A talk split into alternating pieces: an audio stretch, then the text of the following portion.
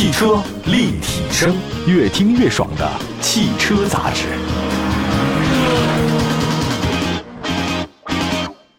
买好车，买便宜车，就上有车以后 APP。作为腾讯战略投资的汽车信息服务平台，全国车辆降价信息、全市车价更低门店，通通实时更新，帮老百姓买到又好又便宜的汽车。老百姓买车就上有车以后 APP。各位大家好，欢迎大家关注本集的汽车立体声。我们的节目呢，全国两百多个城市的落地播出啊，线上线下节目还是挺丰富的，大家呢可以随时关注一下啊。啊，今天呢跟大家聊聊 B 级车，当然这个定义呢，我觉得这些年其实有些变化的。这些年变化的事儿实在是太多了，就是以前我没想到电动车啊，现在新能源这么多。以前呢觉得说 B 级车就很大了，这是我人生的终极梦想，但是没想到 A 加级的都比 B 级车的长。甭管怎么在变啊，但是有些基本上的定义呢还是有底线的。比如说 B 级车其实就中型车，large family car 哈，就是大的家庭车。轴距呢它有规定是两米七到三米。你想想看，现在很多 A 加级的都两米七了。车身长度呢一般是四米五到五米之间，排量是一点六到二点四，这传统的定义 B 级车。我觉得既然它的叫 large family car 哈，所以呢就能买 B 就不要买 A，所以买大不买小啊，空间是王道。我觉得这是很多消费者购车的一个选择，在市场上现在有不少的 B 级车，价格不贵，产品力也不差。今天呢，这期节目就了解一下有四款值得入手的一些 B 级车。首先说第一个呢是现代名图，哎呀，这个作为北京现代的入门级的 B 级车，现在这个现款名图呢是在今年三月份上市的啊，内饰呢是双联屏设计加智能互联，我觉得这主要是提升在车内的东西，像娱乐呀、导航啊，还有语音控制等方面。我毕竟别的车都有了啊，你这没有就不合适。说实话，我觉得现在汽车界配置的内卷也非常非常的严重。全新的名图呢，长吧是四七八零，轴距是二七七零啊。相比老款的车型，全新的名图车身长度增加了七公分啊，轴距跟老款的车型呢是保持一致的。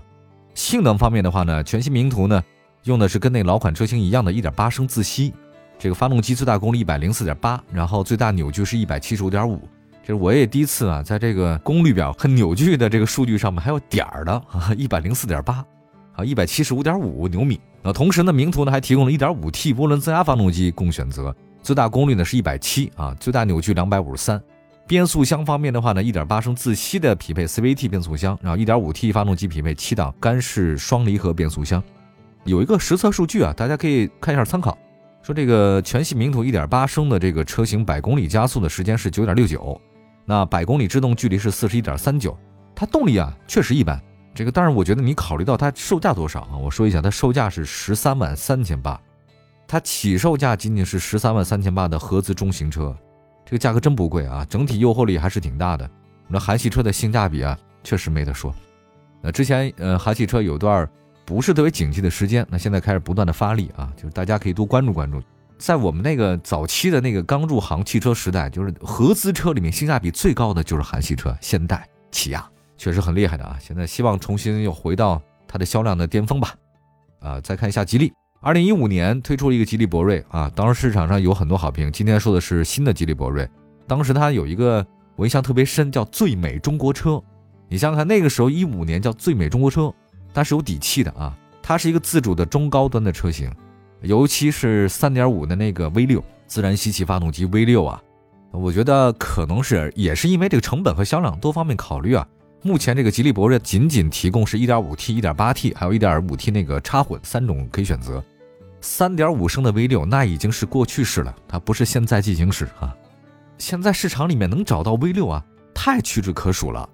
可能真的是节能减排还是需要的，就大排量的时代荣光早就已经过去了，绝对不是那个时代了。就当法拉利也开始做涡轮增压的时候，你就知道这个大排量的黄金时代已经一去不复返了。我们来看一下2021款的吉利博瑞，外观上有了小洞啊，它那个原来经典的是水涟仪，这个水涟仪当时我们认为都太漂亮了，像一个池塘里投一个石子，那个涟漪一圈一圈一圈展开，那就是当时那吉利博瑞的前中网，我觉得这个太有设计感了啊。那现在也改了，现在改成叫直瀑式的中网了。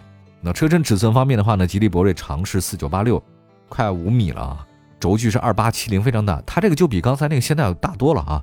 当然，它这个尺寸其实跟老款也差不多。吉利博瑞比名图要大一圈，看的气势也大。二零二一款的吉利博瑞，当然它内饰是有些微调，比如方向盘改动挺大，但是挡把呢有些小的调整啊，大家能看得出细微地方是有变化的。我们来看一下车辆动态性能吧，就是它的驾驶质感是不错啊，底盘和整体感都是很强的。吉利造车它的进步是非常快的，尤其在跟沃尔沃合了以后，包括就这几年，像领克啊的等等，它做的确实有点国际化的范儿，高速稳定性啊也很好。就产品力和价格而言的话呢，是个值得入手的车。新的吉利博瑞啊，别看比名图大那么多啊，但它售价是十三万一千八到十三万六千八，还是可以的啊。下一个呢，再说说传祺的 GA 六，这个作为知名度比较高的国产品牌，广汽传祺旗下的非常丰富的生产线啊，它有 MPV，有 SUV，有轿车。那虽然是 SUV 市场特别火，但是广汽传祺啊没放弃轿车。那传祺 GA 六就是它的这个 B 级轿车，长的是四八九幺，不到四米九哈，这个轴距是二八一五。它内饰风格都是很大气。那动力方面呢？广汽传祺 GA 六全系标配 1.5T，最大功率百二十四，最大扭矩两百六十五，匹配是六速手自一体。它零百加速是十点六一啊，这个倒不是很快，但是它百公里制动倒挺快啊，这个是三十八点六四。从动态性能来看的话呢，GA 六加速性能很好，制动也不错。再讲一个吧，斯柯达速派。江湖上有这么一句话啊，这个大家也可以听一下，就是懂大众的都买了斯柯达。我觉得我怀疑这句话可能是斯柯达说的。就是大众应该不会说这种话啊，他的理由倒也能说得过去啊，逻辑是自洽的。就是斯柯达跟大众是共享发动机，也共享变速箱还有底盘。当然你要说斯柯达是不是换壳大众，是的，没错。那最关键的是呢，它的硬件都倒是一样。它尽管它软装的不太相同，可能配件公司供应的不太一样，但是它其他那几大件还是一样的。整体来看呢，斯柯达车型的售价比大众的低了一些啊，整个档次也低一点。但是斯柯达这车很漂亮，速派。B 级大掀背，我觉得是注重性价比的朋友特别喜欢的车型，啊，也不仅有大众三大件，而且后备箱它是溜背的。因为大众很少有这种车，我记得大众最漂亮的应该是 CC 吧，但这两年新款 CC 也不断的中庸，所以不太会出这种溜背造型的车了。其实总的来讲，斯柯达速派的外观设计啊，它确实没什么惊艳的，它也就是一个溜背。但是有一个问题是，它就没什么惊艳的。另外一方面就是很耐看，对吧？同样一个事情，你你看它的另外一个角度的解读。你在它身上能看到很多类似大众品牌的设计，长的是四八六九，不到四米九，轴距是两米八四，车身尺寸方面和内饰呢都还是 B 级车平均线之上的啊。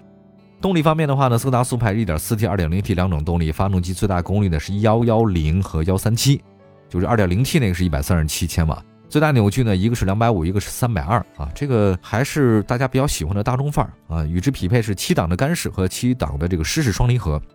很多大众车都是这么配置啊，这个不用再讲了。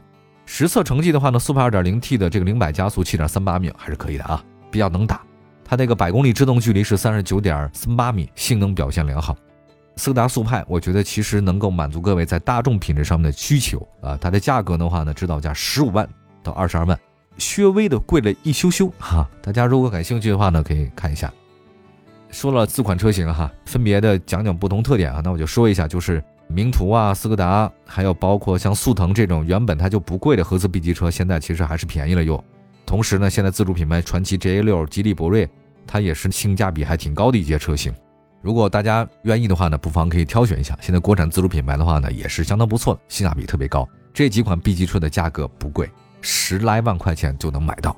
好吧，休息一下，一会儿呢是我们的商用车的快讯，马上回来。汽车立体声。这里是汽车立体声啊，欢迎大家关注我们的节目。刚才呢是为您说到了 B 级车啊，有四款性价比比较高的、不太贵的车型，十来万就能拿下的。那接下来说说商用车的快讯啊。十月十五号，第一百三十届中国进出口商品交易会就是广交会在广州举行。解放动力的携四 D W 九一 CA 六 D M 三发电机组的产品呢集中亮相，其中。搭载 4D-W91 动力的发动机组呢，凭借着购置成本小、维修保养方便等低 TCO 成本的优势呢，远销澳大利亚、俄罗斯、沙特、南非、印尼等国家。一到九月份的出口量超过了三千六百台，这充分展示了中国动力的这个品牌实力啊。那今年一到九月份，解放动力出口总量呢是超二点四万台，同比增长百分之二十五。其中呢，这发动机组的产品实力呢是特别强的，大家可以关注一下。下一个呢，再说另外一个事儿。十月二十六号到二十八号，二零二一年中国国际农业机械展览会呢，在山东青岛举行。作为农机品牌的王者，解放动力呢，参加了这次盛会。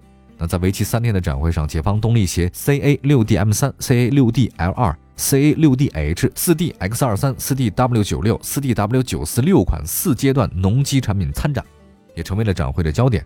那目前的解放动力已经成为国内主流农机厂家的主配的动力，排量跨度二到十三升，功率覆盖呢四十到五百马力。一到九月份的话呢，解放动力配套的收获类的机械和拖拉机总销量呢是一万四千九百七十二台，其中收获类的机械销量上涨了百分之四十七。我们再来看另外的消息，十月二十六号到二十八号，二零二一年中国国际农业机械展览会呢在山东青岛举行。那在这次亚洲最大规模的农业机械专业展当中啊，潍柴加雷沃强强联合惊艳亮相。潍柴呢集中展示了均满足非道路移动机械四阶段排放标准的 WP 三点二、WP 四点一 N、WP 四点六 N、WP 七、WP 十七等五款农机动力。可以广泛的配套拖拉机、玉米收获机、小麦收获机、采棉机、清除机等各类的农业装备。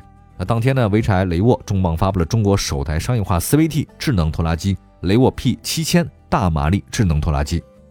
这款的拖拉机突破了无级变速传动、拖拉机整机系统智能控制、电液悬挂控制、重型拖拉机制造集成等多项核心技术，打造了国内首款具有自主知识产权的拖拉机无级变速动力传动总成。引领国产品牌拖拉机迈入无级变速的时代。再来看十月二十一号到二十七号，由国家科技部牵头主办的国家“十三五”科技创新成就展呢，在北京举行。潍柴发动机动力总成、全新一代氢燃料电池发动机等新产品的亮相，充分彰显了潍柴的硬核实力。搭载潍柴两百千瓦氢燃料电池的黄河重卡呢，也一同亮相。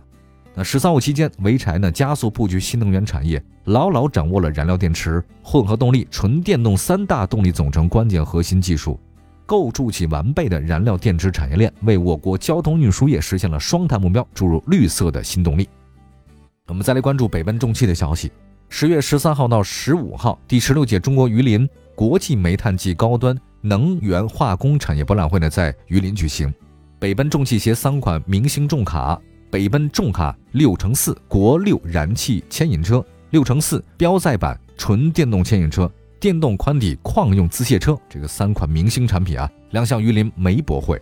另外，紧接着十月二十二号到二十五号，北奔纯电动牵引车呢也亮相了沈阳智博会。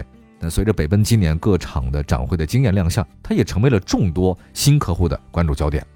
北奔重汽的新能源技术啊，功底扎实，是北奔屡屡签单的法宝。用最安全可靠的材料，结合用心研发的设计，北奔重汽新能源电动重卡的实战数据呢高于同行，目前累计里程呢达到一千万公里。同时呢，它还针对细分应用场景呢进行了产品的全方位布局。目前，北奔纯电动牵引车拥有标载、复合和重载三个系列，满足用户不同的载重工况需求。其低能耗的优势呢，可为用户节约百分之五十的运营能耗成本。并不一味地追求轻量化，反而结合钢铁企业、煤炭矿区、口岸地区和港口物流等限定场景的工况，对产品的安全性、承载性、舒适性进行各有侧重的升级。从起步到跨步向前，北奔重汽新能源纯电动重卡探索独家秘诀。好的，以上就是今天汽车立体声的全部内容，感谢大家的关注，欢迎大家关注我们的官方微信、微博平台，同名找到汽车立体声搜索。我们下次接着聊，拜拜。